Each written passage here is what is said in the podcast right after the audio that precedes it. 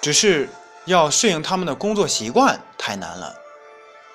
但我个人认为，如果把去政府也作为一个职业的话，这也是一个不错的选择。首先当然是各大部委，这比去什么外企都要好，因为占有的资源多。其次是省市，再往下面就没有什么意思了。企业里面有很多的隐形冠军，就是企业知名度不高。但是获利能力很好，又有很好的行业地位。各大部委，包括中央的一些企业，有不少这样的隐形冠军。名气虽然没有五百强大，但那待遇让五百强所谓白领都要羡慕。只是他们不属于你我等穷孩子做职业规划要考虑的范畴。但是，如果你万一遇到这样的机会，可千万不要错过。说点稍微有点跑题的话，接着刚才的话题来谈。其实，外企、国企和民企，他们各有各的风格。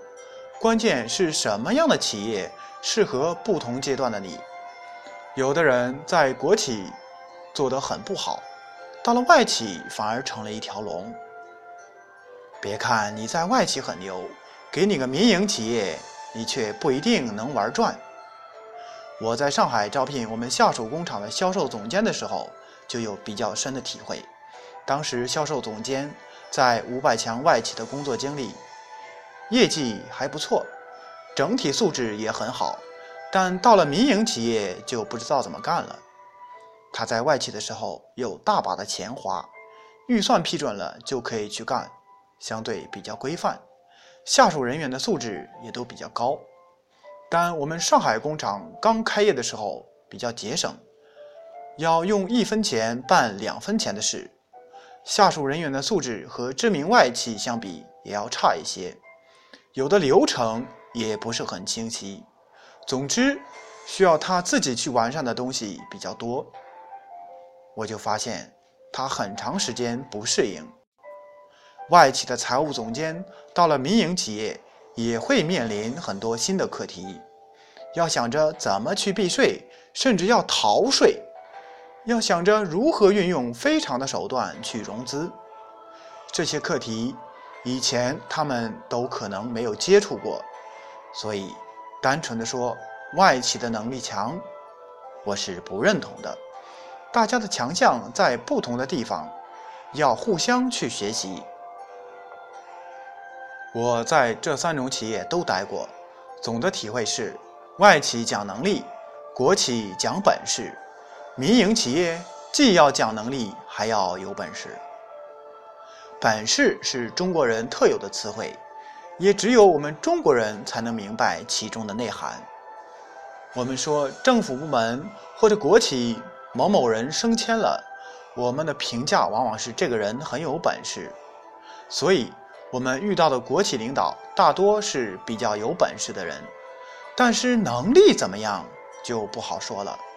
因此，我的建议是：有本事的朋友要去国企，有能力的朋友要去外企，两方面能兼顾的朋友要去民企。当然，这个事情不是绝对的，现在国企也讲能力。应该是国企本事的比例要大一些，外企对能力的要求要大一些。至于具体的比例，不同的企业不同，你要选择适合你自己的企业。就具体的福利待遇而言，也要看最终的结果。外企总体的福利很好，但也很难让你有意外的收入。民企总体福利不好。但一不小心，公司蓬勃发展，你就成了小富翁。外企压力大一些，培训比较系统，进步比较快。国企压力小，可以兼顾很多家庭的事情。我觉得本身无所谓好坏，就像我前面谈到的价值观，关键看你想选择什么。但是扒开企业一个个看。却是各有各的特点，很难就简单的说外企就比国企或者民企好，要针对每个企业来做决定。同样是国企、民企、外企，也分三六九等。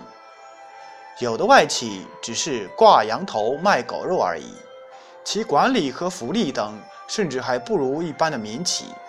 即使是五百强的下属公司，有时候待遇和发展空间也会有很大差异。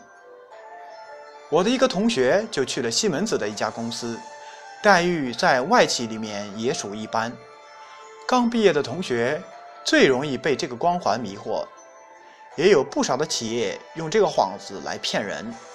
不过，在做选择的时候，有个问题是很难解决的，就是信息不对称，特别是对于某个企业的了解，这是很有道理的。但是，我们可以通过一定的手段来识别出来。就规模而言，企业还可以分为大企业和中小企业，在大公司。你可以直接学习其思维方式和管理理念。大公司的事业经验和人脉积累是小公司所不能比拟的。而在小企业，你可以和公司一起成长，你甚至会成为左右公司发展的中坚力量。杨元庆和联想一起成长就是最典型的例子。很多成长起来的创业型公司的员工都获得了很好的回报，这甚至是大企业很难获得的。在大公司，你可能学到很多管理规则和方法，但是很多背后的东西想要领悟到则很难。比如沃尔玛的物流系统很先进，大家都知道很厉害，知道为什么，并能够将其复制到另一个企业的人则很少。大企业给的培训体系比较完善，会给你最基本的职业训练，把你塑造成更职业化的人士。大企业的职责分工清晰，在团队合作过程中能够学到沟通与协调等组织运作能力。缺点是工作相对狭隘，螺丝钉的工作居多。在中小企业，你往往是身兼数职。实战经验强，而且中小企业是绝对的业务导向，创业机会多。缺点是培训机会少，经营风险大，说不定哪天公司就关门大吉了。一般来说，大企业培养的人才都是标准件，至少在他企业彼此之间是适配的。这是因为大企业的发展基本是战略导向的。按照公司的战略稳步推进，各种制度比较规范，流程比较清晰，工作的内容比较标准。在这家干人力资源，到了另一家同样规模的也马上就能上手，所以基本上没有失业的顾虑，只是如何发展的问题。中小企业培养的人才以非标准件居多，这是因为每家企业都有每家企业的特点。比如，同样是做人力资源工作的，可能有很大差异。人力资源工作本身具体内容可能差别非常大，而且这家人事还兼顾着行政，那家人事还兼顾着法律。非标准件再到其他企业契合的时候，就稍微有一点麻烦，有时候不一定合适，有时候要多磨合一段时间。我个人的意见是，刚开始。不要进一些比较小的企业，尤其是刚刚毕业的同学，除非遇到特别好的老板。当然，这种几率非常小，因为你那时的社会经验非常少，很难处理得好很多关系，非常容易对社会和职业等等形成一些错误乃至极端的看法。你从小企业获得的东西太少了，看似学到了一些东西。实际上是得不偿失，再去找工作的时候，发现已经处于竞争的劣势。我就遇到过几个在小企业做副总经理的人，个人能力还不错，但是稍微大一点的企业都不愿意再给他们机会，因为他们已经长成了一棵歪脖子树。公司宁愿招一些完全没有经验的人来。当你在大公司完成基本的职业训练，并且具有了某种专长，已经是学有所成，到了厚积薄发的阶段，就可以到一些成长性很好、迫切需要规范的中小企业去，既可以让自己的所学有一个发挥的平台，从实践的角度进一步提高自己的能力，又可以分享到中小企业快速成长所带来的效益。谈到这里，又要说题外话。不少人误把经验当能力，误把学历知识当能力，都是不对的。有的人所谓的十年行业经验，只是对行业有点粗浅的了解；有的人干了三年，已经有了很深的见识；或者有的人让你感觉，虽然他的经验很不够，但是他的思维方式很好。按照这个趋势发展下去，肯定会有不错的发展。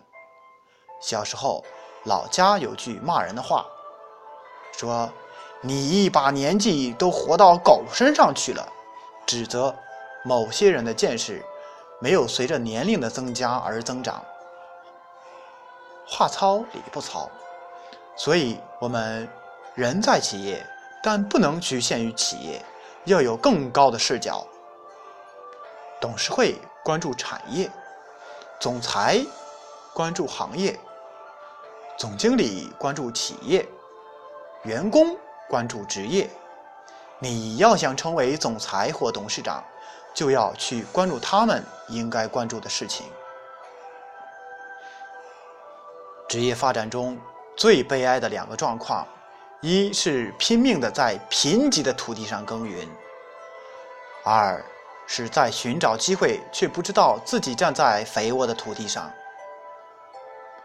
在企业里工作这么多年，我的体会是，让你百分之百满意的企业是不存在的。我遇到不少的人，整天抱怨企业福利不好，上司或老板太苛刻等等，这都不是一种职业的素质。如果你觉得企业不满意，我的建议是。要么离开它，要么去适应或者改进。抱怨不解决任何问题。我刚刚工作的时候，我们一帮一块儿进公司的大学生聚会的必修课之一就是一起抱怨公司。每天晚上的卧谈会就是对公司声讨大会。后来发现这种状态太危险，很容易把自己搞成老大姐。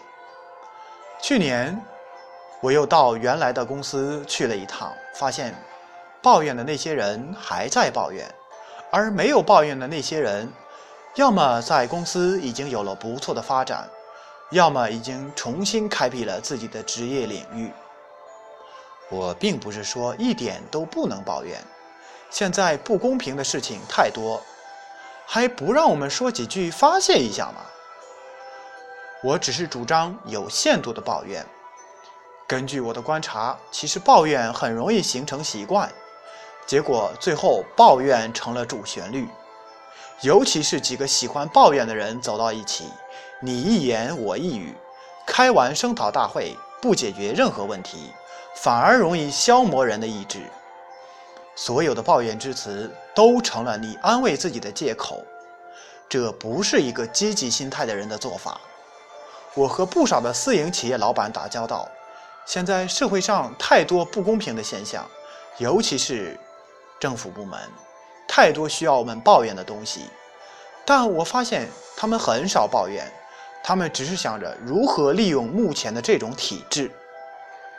我不是说他们一定是对的，我只是请你相信，机会往往来自于不合理。